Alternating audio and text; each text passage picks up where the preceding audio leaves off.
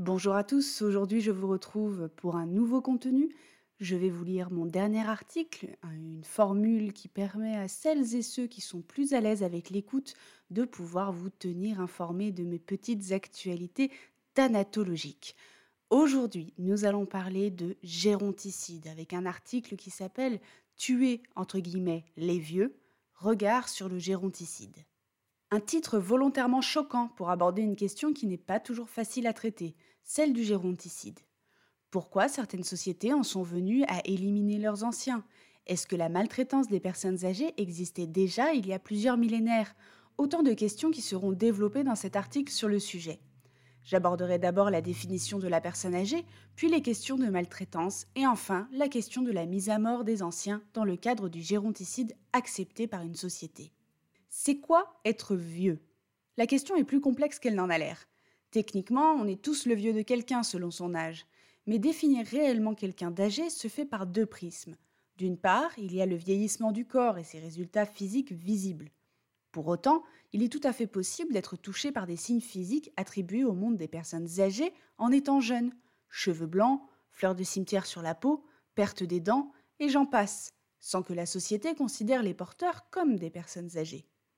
Il est aussi possible d'avoir l'air vieux à cause de maladies, comme le syndrome Hutchinson-Gilford, plus connu sous le nom de progéria, ou encore la pathologie rare de cutis laxa, qui fait perdre l'élasticité de la peau aux personnes touchées.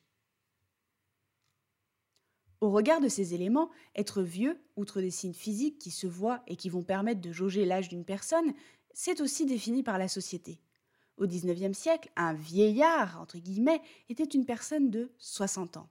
Or, de nos jours, une personne de 60 ans n'est même pas classée dans la catégorie des seniors. Un vieillard de nos jours est davantage un centenaire, ce qui signifie que cette donnée sociale de considération de l'âge peut varier selon les époques, les styles de vie et ses considérations.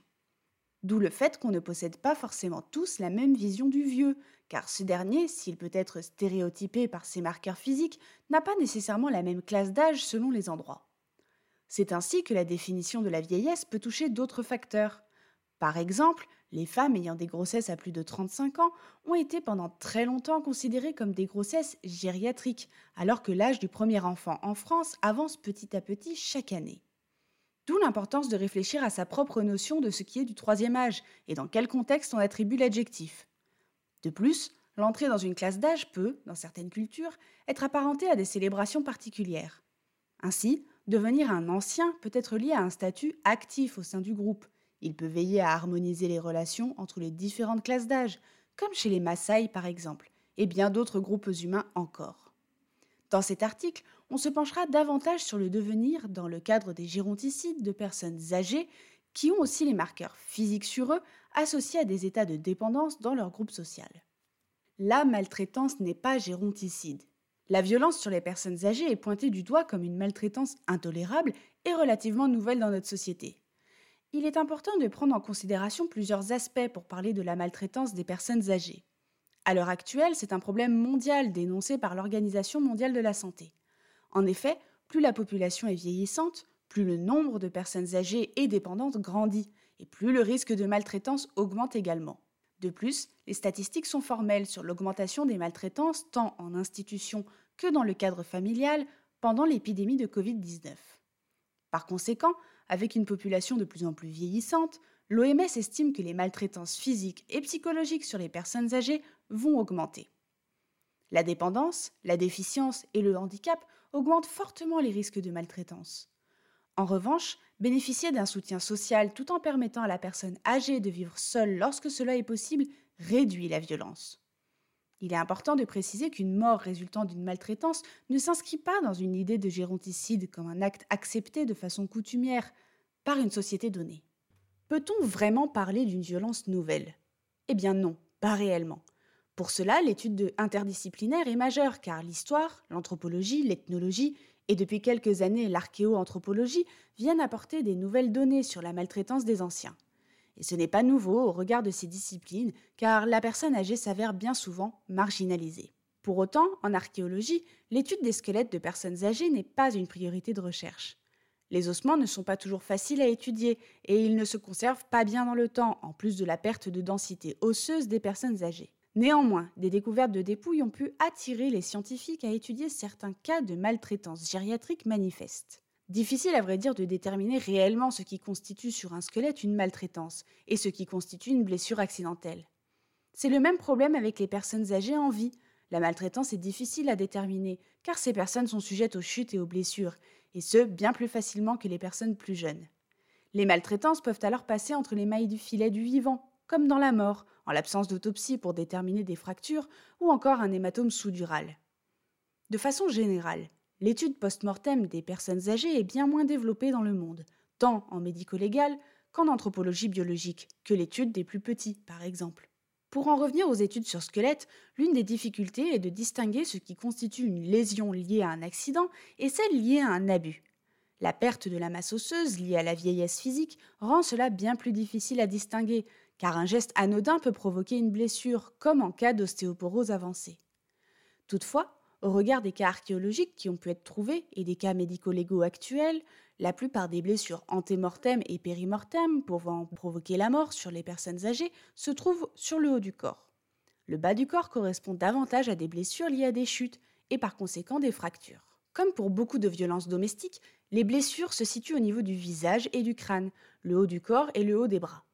Ainsi, l'étude des corps doit aussi prendre en compte le contexte de vie de l'individu. Les violences sur personnes âgées, bien souvent portées dans le cadre familial par les époux, épouses et les enfants.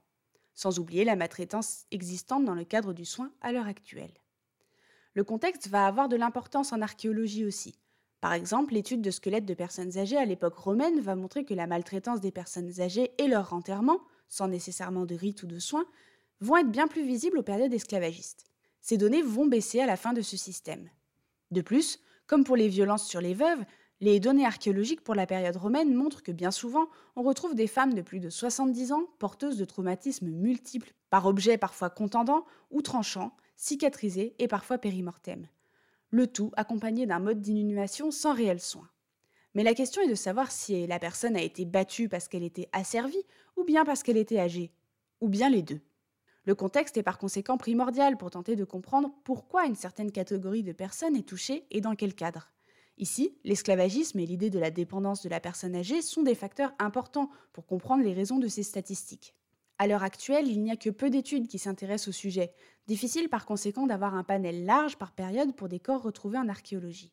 Ce qui est certain, c'est qu'une même question revient régulièrement, tant à propos de la maltraitance que du géronticide. La non-productivité de la personne âgée car la personne âgée se retrouve en principe supportée par son cercle proche. La considération de l'ancien dans le groupe va alors drastiquement jouer sur les potentielles violences. En effet, s'il ne produit plus, il peut tout de même, selon sa culture, être le garant des traditions. Ainsi, certaines traditions se perdent lorsque l'ancien décide que la nouvelle génération ne mérite pas d'avoir accès à certaines connaissances. C'est le cas, nous le voyons souvent en anthropologie ou en sociologie, lors des exodes où les jeunes partent en ville. Leur changement de vie et de mentalité font que le fossé se creuse avec les anciens qui refusent alors de transmettre. Ainsi, la considération de la personne âgée joue aussi sur la question de sa non-productivité. Si dans les sociétés occidentales elle est perçue comme un problème et un poste de dépense important pour l'État et les familles, dans d'autres cas, elle est compensée par un statut particulier dans la société. C'est ainsi que la question démographique entre en compte. Dans un village de taille restreinte, il n'y a peut-être qu'un ou deux anciens, ce qui réduit le nombre de personnes âgées. Mais dans une société où les gens sont nombreux et vivent de plus en plus vieux, cette question de la productivité devient prépondérante. Idem pour la question de la dépendance. Dans le cadre de l'esclavagisme, la personne asservie l'est jusqu'à sa fin, même si elle vit longtemps. C'est très probablement le cas de ces femmes d'époque romaine qui ont été retrouvées. Tout comme les maltraitances, nous l'avons vu, qui sont plus importantes lorsqu'il y a une dépendance à l'autre de la personne âgée qui a perdu ses facultés. Les morts par violence dans ces cas-là restent aussi difficiles à définir. Sont-elles intervenues dans un cadre accepté et normé, ou est-ce le fruit d'une mort volontaire ou accidentelle? De là va s'inscrire le géronticide dans son aspect normé au sein des sociétés où on a pu le pratiquer. Le géronticide. La question du géronticide, à l'inverse des études sur les corps porteurs de maltraitance, est beaucoup plus étudiée en histoire. Le géronticide est par définition la mise à mort d'une personne âgée sans que cela soit un crime. Les textes antiques abordent cette question de l'élimination des vieillards. C'est le cas lorsque les auteurs parlent de leurs voisins ou de contrées lointaines. Dans Géographie de Strabon, dont la lecture doit se faire tout de même avec prudence, il est écrit ceci qui se trouve dans le livre 11 à propos de la Bactriane et de la Sogdiane. Ouvrez les guillemets.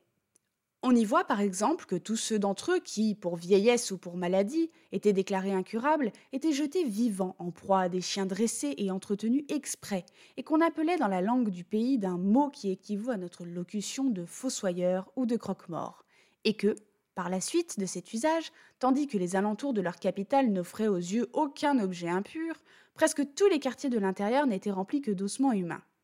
Au reste, Onésicrite ajoutait qu'Alexandre avait eu soin d'abolir cette coutume.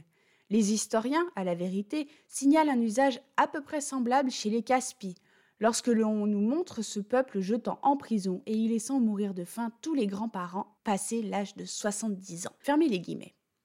Et les textes antiques ne manquent pas de détails rapportés pour horrifier le lecteur sur les pratiques considérées comme barbares des voisins. Des voisins qui parfois vivent des vies où l'élimination des plus dépendants, comme les enfants ou les vieillards, s'inscrit aussi dans une logique de survie. Un élément important pour comprendre le géronticide dans le cadre anthropologique. Tout cela repose bien sur des questions de statut social de l'ancien dans son groupe. Quand ce dernier est craint, ou que son statut de vivant, en plus de celui d'ancien, se combine, il devient un individu qui a toujours une place dans son groupe social. Un âgé en bonne position peut très bien terroriser son entourage. Et ne produisant plus, certes, il a tout de même une main sur le groupe de par son savoir ou encore ses possessions. Un pouvoir qui pourra être gardé et entretenu par ses descendants après sa mort s'il devient un ancêtre, d'où le respect des tabous et des rites funéraires pour assurer un contentement sans répercussions négatives sur les vivants de la part du mort.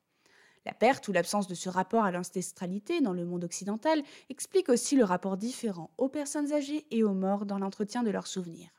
Les exemples les plus souvent cités pour parler du géronticide portent sur les sociétés inuites. Maurice Godelier aborde l'abandon des personnes âgées sur la banquise, loin des autres, avec seulement quelques aliments pour survivre.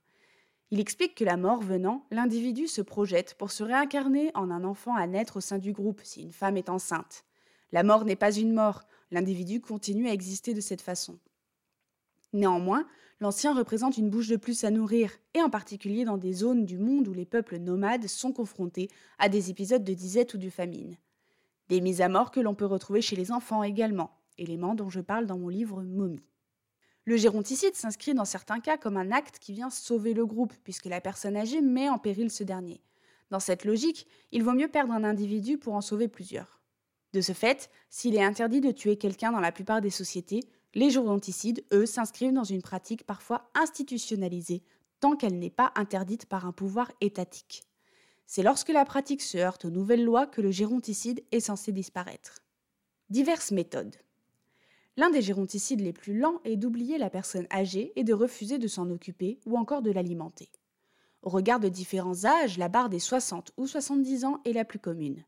Parfois, l'âgé ou le malade est laissé sur place lorsque les individus changent de campement. D'autres font le choix de se suicider par divers moyens afin de rester maîtres de leur faim. Le meurtre, quant à lui, intervient bien souvent dans un cas de veuvage dans les sociétés qui le pratiquent, car l'épouse esselée n'a plus personne pour subvenir à ses besoins. Dans Archéologie des nouvelles hybrides, José Garanger rapporte ceci sur la question du suicide et du meurtre. À Tongoa, la veuve était étranglée si elle n'avait pas le courage de se suicider par pendaison. Monsieur Don signale les différents cas où un être humain pouvait être enterré vivant. Il s'agissait de personnes trop âgées, titrées ou non, malades incurables ou infirmes, des femmes des chefs décédés, des femmes d'un chef dont une petite fille était morte, de l'enfant d'une femme morte en couche, d'un sorcier malade, de la femme des sorciers décédés. L'anthropologie nous rapporte de nombreuses mises à mort en divers endroits, de l'ensevelissement vivant jusqu'à la mort violente.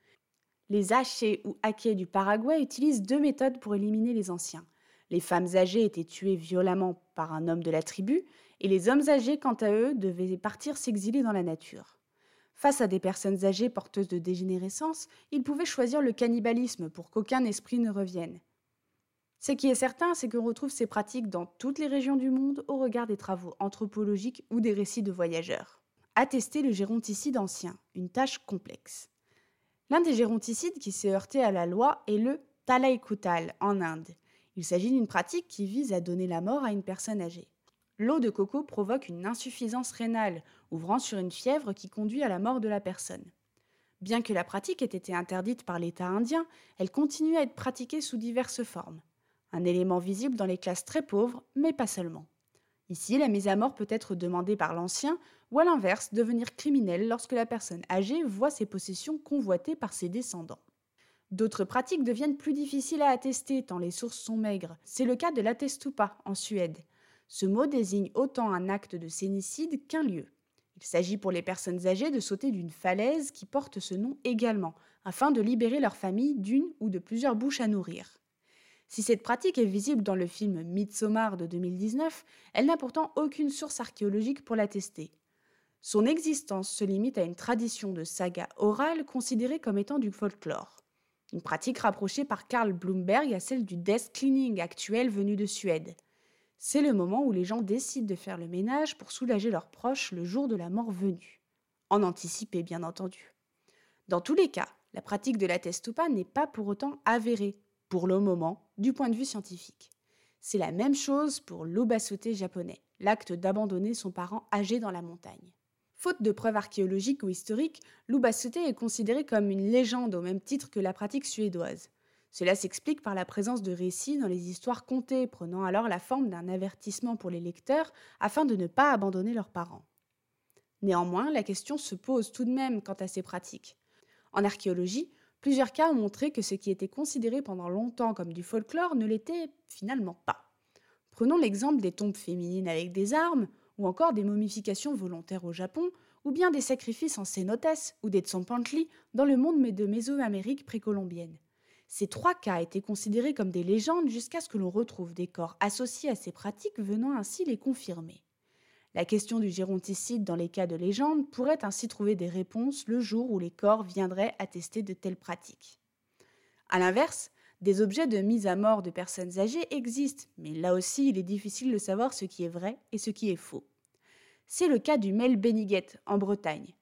La plupart des textes folkloriques ou de recherche parlent d'un maillet sous forme de boule en pierre, qui aurait servi à fracasser le crâne des aînés pour abréger leur souffrance. Mais justement, toutes les sources ne sont pas d'accord pour aborder cette question de maillet.